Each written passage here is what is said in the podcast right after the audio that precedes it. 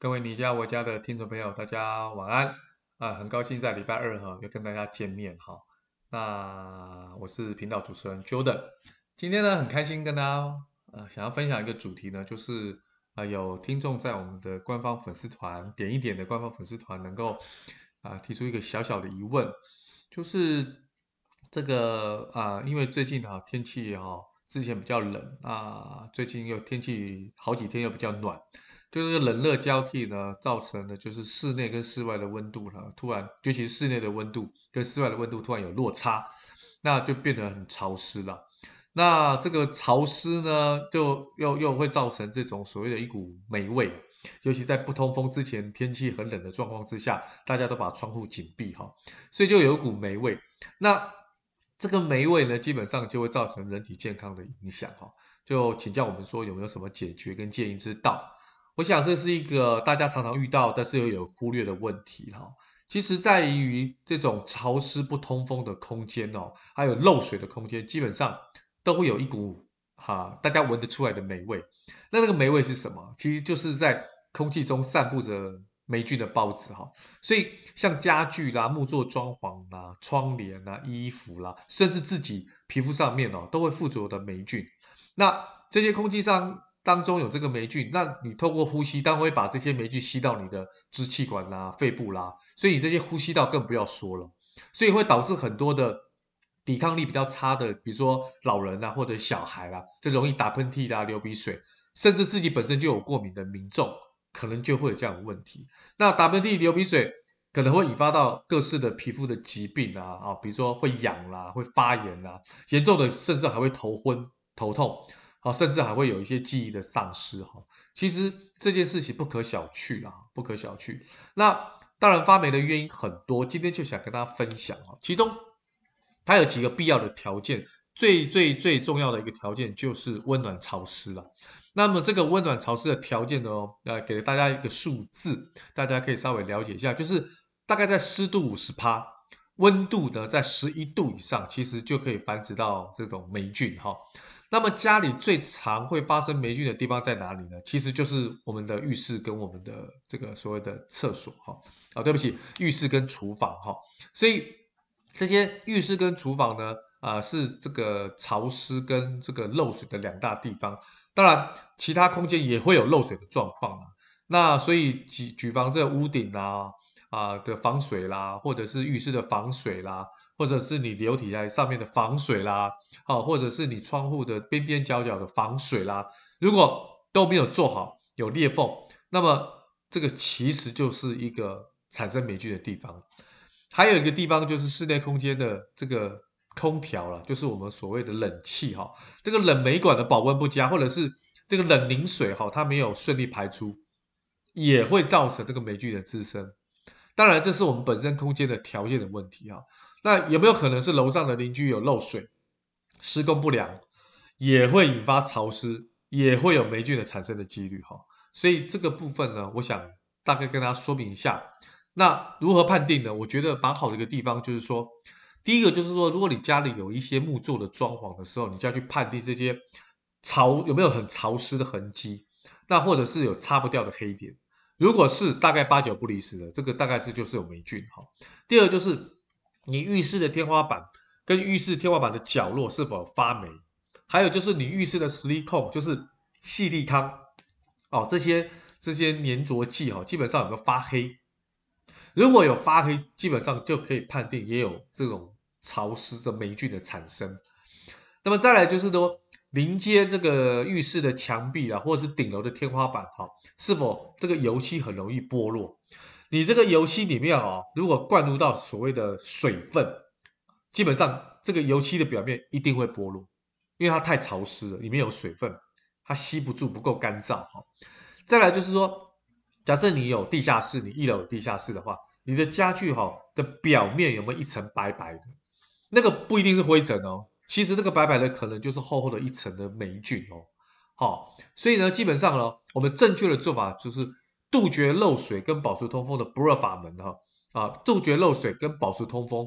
是远离霉菌的不二法门。在家中呢，容易发霉的地方，我们就怎么样？建议大家放个温度计啊，控制哦室内温度大概十八到二十八度，相对的湿度差不多四十帕到六十趴，那个温度计上面都可以很明显的可以看得出来哈。那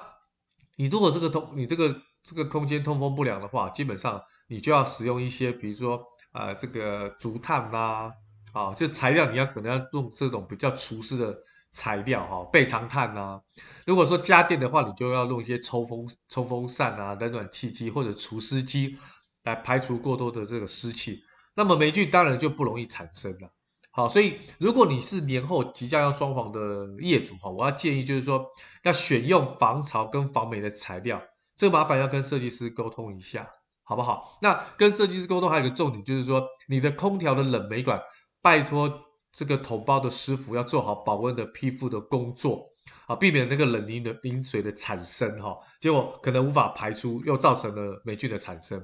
那么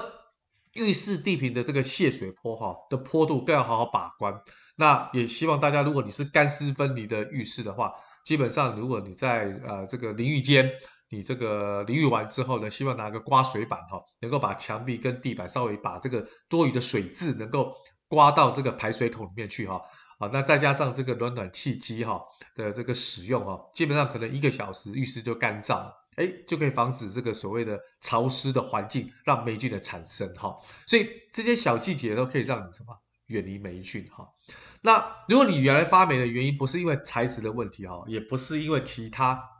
啊这种哦所谓的这个通风不良的话，那可能是本身的原因是另外一种原因，就是漏水。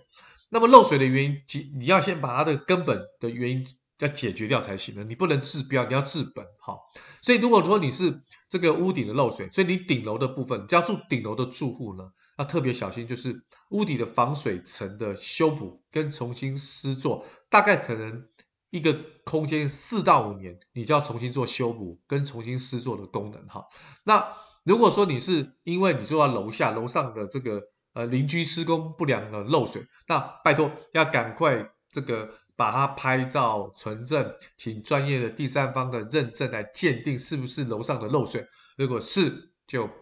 要好好跟楼上的邻居沟通，赶快把漏水的源头找出来，然后做防堵修复的动作。那如果说你本身是窗户的外围漏水，那外墙的漏水呢，基本上你就可能。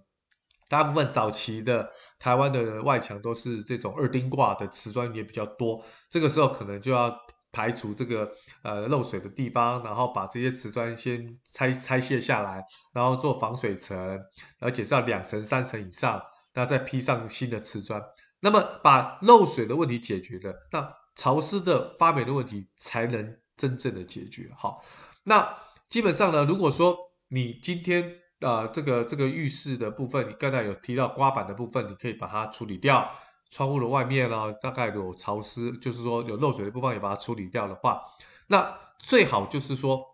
你在修补这些过程当中哈，建议大家哈，不管是预测啦，或者是厨房哈，那个所谓的矽力康的部分呢，去买那个防霉型的矽力康，好，它比一般的这个矽力康会来的贵，但是。建议大家这个钱没有贵多少，而且施作的面积其实没有非常大，建议大家还是用这种所谓的防霉型的矽力康会比较好用。那这个部分呢，我想今天呢，虽然时间比较短，但是想跟大家分享啊、呃，这个有关发霉潮湿环境的一些应变哈。那年后要装潢的业主，请你跟这个设计师要稍微提醒他这个部分，因为台湾是一个非常潮湿的环境。根据我们之前有一些用户的回馈哈，其实国外的冷跟台湾的冷是完全不一样的。国外的冷哈，我们俗称叫干冷，空气比较干燥，那个冷起来没有那么难过。台湾这个冷叫湿冷，是又湿又冷，那个冷是刺到你骨头里面去的哈。所以在这么潮湿的环境里面，必备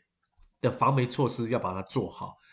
好，最后呢，想跟大家分享就是说。以后每个礼拜二呢，就由 Jordan 跟大家跟分享一些装潢的小知识啊啊、呃，这个部分呢，我想会持续下去。那么以后每个礼拜五呢，我们就会找我们平台合作的设计师呢，来做一对一的访谈，然后针对这个设计师的一些啊、呃、设计理念啊啊，这个所谓的这个作品风格，甚至很多粉丝跟网友呢，可能针对设计师有一些小问题，欢迎大家能够。在我们的官方粉丝团或是我们的 YouTube 频道哈下面留言，我们会找设计师来一一跟大家做解答。